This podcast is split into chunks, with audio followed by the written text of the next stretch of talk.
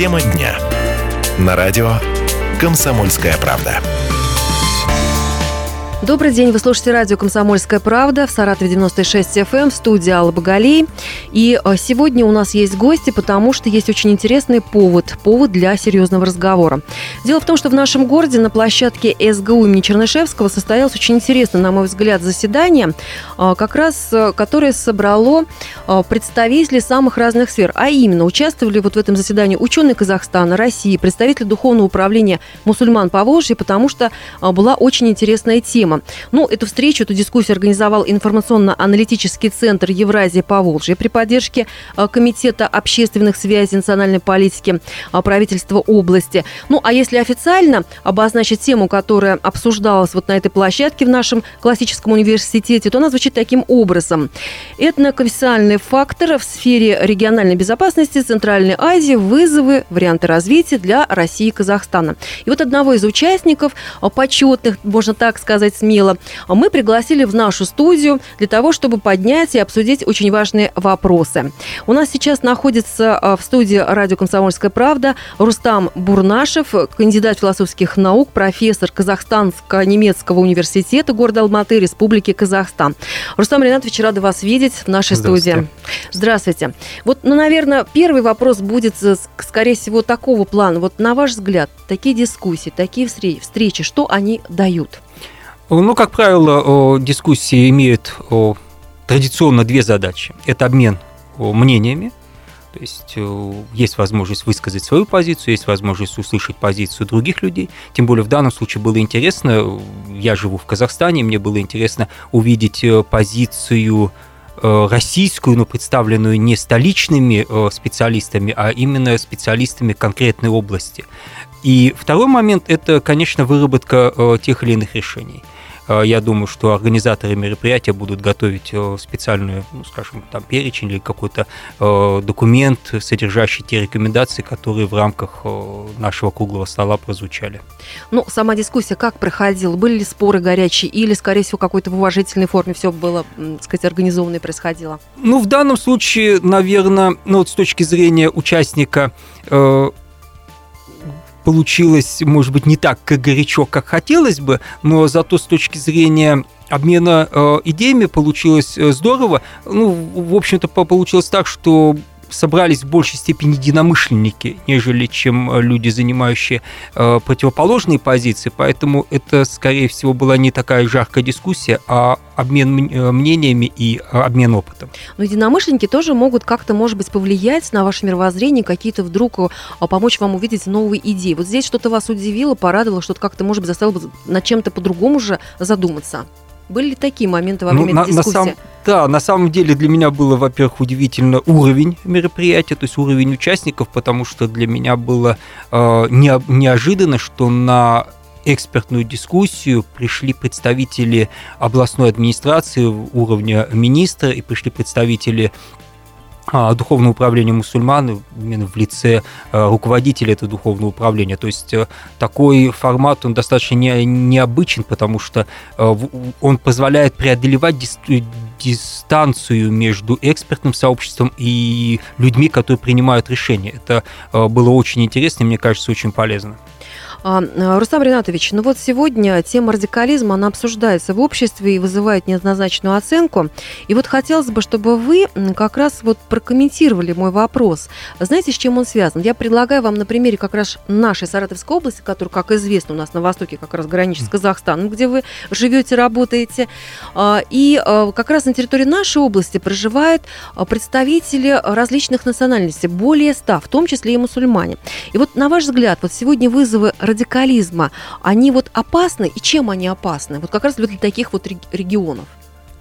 Ну, наверное, в последнее время, вот тот период, который мы называем современной историей, это с, э, наверное, э, конца 80-х годов, проблема радикализма, она ну, является такой перманентной и одной из наверное, ключевых. Это касается не только, наверное, отдельно взятой области, это касается ну, практически мировая проблема. Поэтому этот вопрос он всегда стоит. То есть в данном случае мы говорим о радикализме, э, предполагая, что э, тот или иной человек в своих взглядах переходит от просто состояния несовпадения взглядов с большинством или несовпадения взглядов принятых, переходит к позиции, когда он эти взгляды начинает отстаивать и отстаивает как правило, насильственной формы. И агрессивно. Это, да, агрессивной. И эта проблема, естественно, она стоит всегда. И более того, когда мы э, берем общество, которое традиционно является вот если европейский термин примем, мультикультурным по определению, да, по исторически мультикультурным, э, такие несовпадения культурные, они порождают, э, ну, скажем, создают объективную базу для э, ну, скажем, какой- какой-то конфликтной ситуации. И здесь радикализм, конечно, является проблемой всегда. А вот скажите, пожалуйста, а вот что, может быть, следует предпринимать? Обсуждали ли вы сегодня вот на э, семинаре, на своей площадке во время дискуссии, вот что нужно предпринимать и делать, чтобы сохранить э, социальную стабильность в обществе, вот несмотря на такие вызовы? Ну, в принципе, мероприятие было посвящено э, вот в практическом плане именно этим аспектам.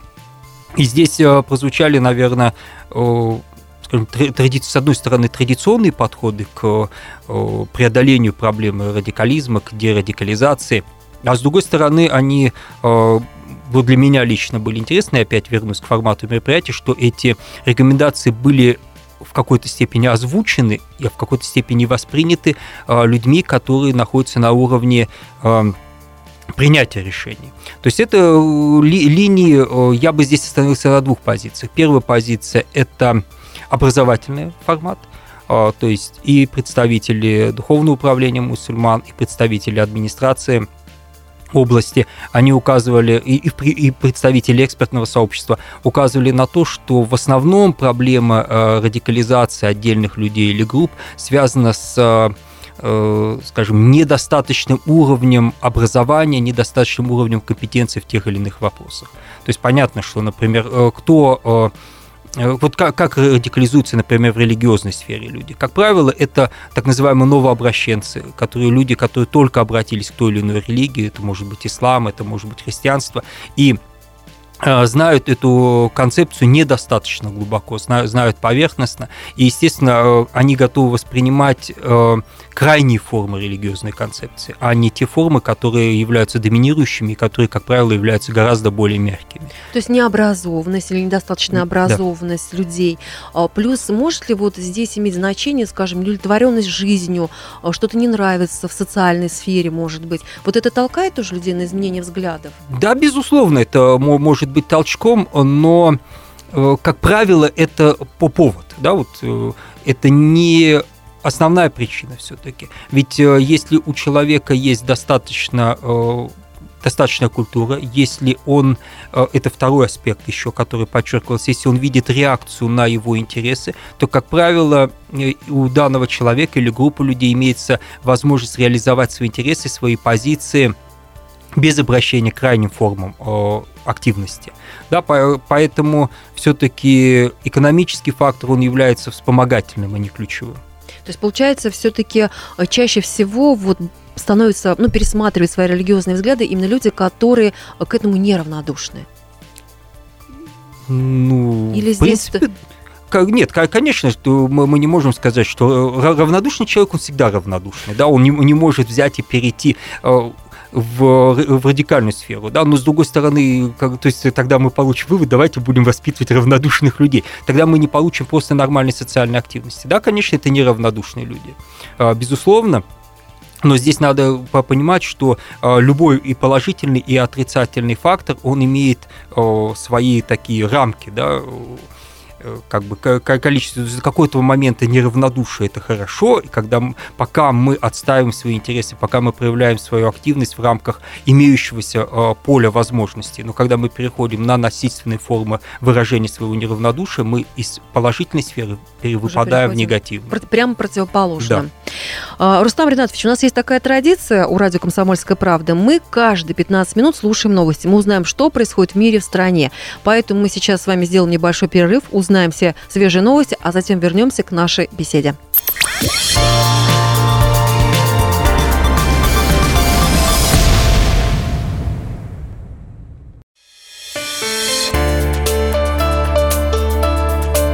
Тема дня. На радио «Комсомольская правда». Продолжается эфир радио «Комсомольская правда». И это наша программа, которая называется «Тема дня». И, как всегда, у нас есть интересный гость в студии. Напомню, что с нами сегодня беседует Рустам Бурнашев, кандидат философских наук, профессор Казахстанско-немецкого университета города Алматы, Республики Казахстан.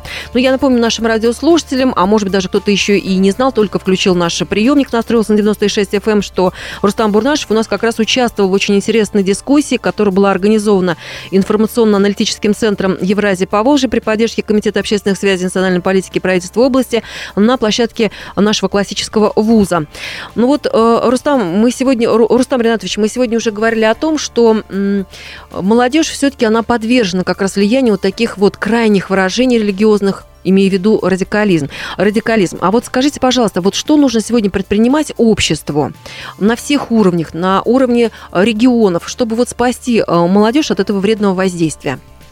Ну, мы в первой половине затронули один из аспектов, о котором мы говорили, это аспект образования. Но есть еще второй аспект, это аспект э, работы с э, гражданским обществом, э, аспект работы с теми структурами, которые ну, по своему определению не приемлет радикализма. Да? И вот, наверное, это второе вот э, направление, что нужно делать. Мне кажется, помимо образования имеет смысл э, активизировать работу с э, структурами по определению нерадикальными. Да? То есть это могут быть а, традиционные там, церкви, это могут быть мусульманские объединения какие-то. Диаспора те же тоже могут сыграть да. роль То большую. есть ну, те, те, те структуры, которые выразили несогласие с радикальными Официально позициями. открыто. Да. Угу. То есть в, в данном случае, например, когда мы говорим, вы говорите о молодежи, да, молодежь по определению является неравнодушной, да, то есть молодые люди, они, как правило, всегда заинтересованы они в жизни. активны, они да, хотят проявить. Угу. И э, вот их активность в данном случае, она как, э, ну, в практике, она какой-то степени формализуются такими структурами, которые позволяют направить их на решение э, социальной проблематики, не переходя э, в какие-то насильственные формы или какие-то иные позиции. Например, на э, нашей встрече сегодня прозвучала идея, допустим, открытия памятника. Да?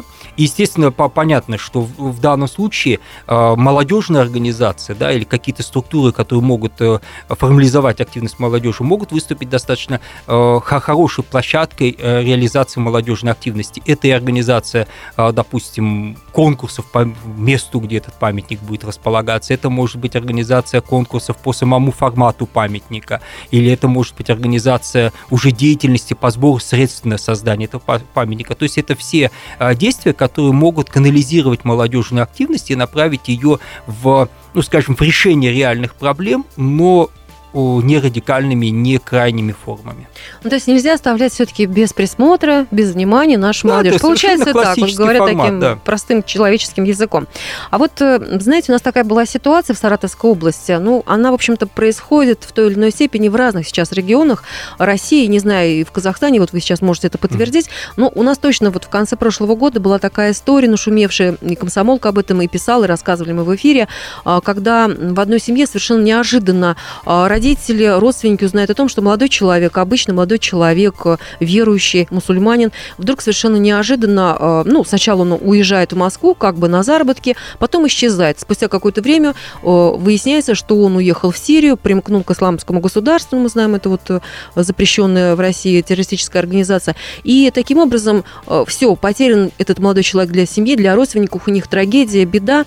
Вот скажите, пожалуйста, когда такое происходит, вот как понять, родственникам, родственникам, родителям, самым-самым близким людям. Вот вы же исследуете эти ситуации. Когда нам нужно уже беспокоиться, что что-то не так с нашим ребенком, вот что-то должно вот уже вызвать беспокойство. Вот что здесь вот вы нам подскажете? Ну, видите, в такой ситуации абстрактно подсказывать крайне сложно, да, то есть эм, такой, говоря, ну, давая какие-то рекомендации, очень легко скатиться на какое-то морализаторство. И, наверное, вот абстрактно я бы не рискнул давать такие советы. Единственное, что я могу отметить, что говорить, что человек потерян в данном случае, это не совсем правильно, наверное. Дело в том, что любой человек имеет право на ошибку, какая бы эта ошибка ни была жесткой, трагической, да, то есть всегда у, любого человека всегда есть возможность изменить свое решение, изменить свои какие-то действия. Иногда это будет, бывает трудно, иногда это требует очень больших усилий, но это всегда можно сделать, поэтому я на месте э, родственников этого молодого человека ну, не терял бы надежду все-таки. Пока человек жив, он всегда может изменить ситуацию. А второй момент, э, конечно, и вот опять-таки на нашей встрече это прозвучало, прозвучало из уст э, главы Духовного управления мусульман Саратовской области, речь шла о том, что необходимо активизировать работу в семье. Э, все-таки, находясь вне семьи, крайне сложно сказать о том, что в человеке что-то изменилось увидеть какие-то э, изменения и принять какие-то превентивные меры. То есть да, да, даже друзья, даже какие-то знакомые этого не ну, как, как правило, не могут зафиксировать. Все-таки это фиксируют э, близкие родственники, фиксируют родители, фиксируют, может быть, дети. Э, и здесь вот активность работы самой семьи, активность работы семьи, ну, если мы говорим в данном случае о семье, где ребенок мусульманин, может быть, родитель мусульмане, это работа вот э, семьи с э, может быть, и религиозными деятелями, которые могут в каких-то моментах подсказывать, могут давать советы, а, могут, э, может быть, менять каким-то образом ориентацию того или иного человека, который, скажем, начинают воспринимать религию несколько более жестко, чем это имеет смысл. То делать. есть получается, что у диаспоры вот в этой ситуации тоже могут вот такую оказать хорошую помощь, поддержку той самой семье. Да, со сообщество, понятно. Если мы да? говорим о этническом угу. сообществе, угу. то, наверное, и этническое сообщество может подсказывать какие-то вещи, ну, когда если мы будем говорить о радикализации на этнической основе, потому что все-таки э, любое недовольство, оно, может быть, мы уже об этом говорили, канализировано и в может канализирование измениться от радикальных действий на какие-то более а, скажем, мягкие формы. Ведь, например, если мы говорим о людях, которые едут э, воевать а, в Сирию, то здесь э, и, скажем, описывают это как джихад. Понятие джихада имеет интеллектуальную часть, то есть если человек хочет отстаивать свою веру, бороться за свою веру, он это может делать в образовательном фоне, поле, он это может делать в поле, а, скажем, религиозной активности в рамках имеющейся ума, например, или осуществляя те или иные действия, которые направлены на помощь его общине не агрессивно. Да, конечно. Вот мы об этом как раз конечно. и говорим. В другой совершенно форме, в другом формате. Ну и вот увидев то, что вы у нас преподаете в Казахстанско-немецком университете, не могу вас не попросить прокомментировать ситуацию, связанную как раз с беженцами из Сирии в Европе, которая сегодня очень активно обсуждается у нас в России. Вот как вы ее видите, эту ситуацию? Ну, как э, э, сотрудник Казахстанского немецкого университета, у меня взгляд на эту ситуацию, наверное, более немецкий то есть более мягкий, более, э, то есть толерантный? Ме, более толерантный и менее радикальный. То есть э, беженцы, в, ну, если мы будем говорить, в Европе, во всей Европе ситуация разная, угу, разные страны э, по-разному воспринимают, безусловно. Э, с точки зрения немцев э, проблема беженцев э, это прежде всего юридические, юридическая проблема. Германия, э, согласно имеющемуся законодательству, не может не принимать беженцев, потому что законодательно э, государство должно беженцам оказывать поддержку, независимо от того, откуда они прибывают, имеют ли они отношение к какой-то Германии или нет. Это, э, в общем-то, установка достаточно правильная и гуманная потому что человек, беженец, он покинул свою э, страну не потому, что ему так просто взяло и захотелось, а потому что он действительно попадает в тяжелые невыносимые условия. Э, безусловно, Германия, э, но это не значит, что Германия взяла, запустила беженцев на свою территорию, и дальше они э, брошены и, скажем, ими никто не занимается. Безусловно, рассматривается вопрос, насколько действительно человек вынужден был покинуть свою страну. Например, если мы говорим о беженцах из Афганистана, то там рассматривается индивидуально каждый случай, в каком регионе человек проживал, а, была ли реально угроза его жизни или угроза его там свободе. И эти вопросы в этом правовом поле Но решаются. Там же есть такой момент очень важный. Вот как э, люди, которые приехали с другой культуры, с другими обычаями, как они а, будут потом вписываться в той новой среде, в которой они оказались, не вызывая агрессию со стороны тех, кому не приехали. Но ну, вот это, здесь какой это нормальная программа социализации и интеграции прибывших людей в Германию. Германия пережила этапы э, принятия мигрантов уже не первый раз переживает. Мы знаем, что туда возвращались, например, э, так называемые русские немцы, и это тоже была большая проблема культурного несовпадения. И беженцы в Германию прибывали и в течение 90-х годов, и беженцы были из республик бывшей Югославии. То есть опыт работы с этими ну, людьми По-моему, такой вот шум все-таки не вызывал. Да. Такой вот такой вот ну, резонанс вообще в разных вот стран. именно, что здесь вопрос идет о резонансе, потому что количественно э, в начале 90-х годов в Германию прибывало гораздо больше людей, чем прибыло сейчас. Да? И сейчас мы действительно имеем просто информационный резонанс. А с точки зрения механизмов, с точки зрения правовой базы, э, в принципе, проблема, э, проблемы нет. Безусловно, понятно, что есть сложные вопросы, которые связаны с экономическим обеспечением этих людей, с обеспечением их э, работы в дальнейшем. То есть это, безусловно, вопросы, но вопросы, которые Германия уже имеет опыт решения. Спасибо, что вы сегодня приняли участие в нашем разговоре. А я напомню слушателям, что сегодня в нашей студии присутствовал Рустам Бурнашев, э, кандидат философских наук, профессор Казахстанско-немецкого университета города Алматы, Республики Казахстан. Спасибо. Спасибо. И на этом мы прощаемся. Всем всего доброго. До свидания.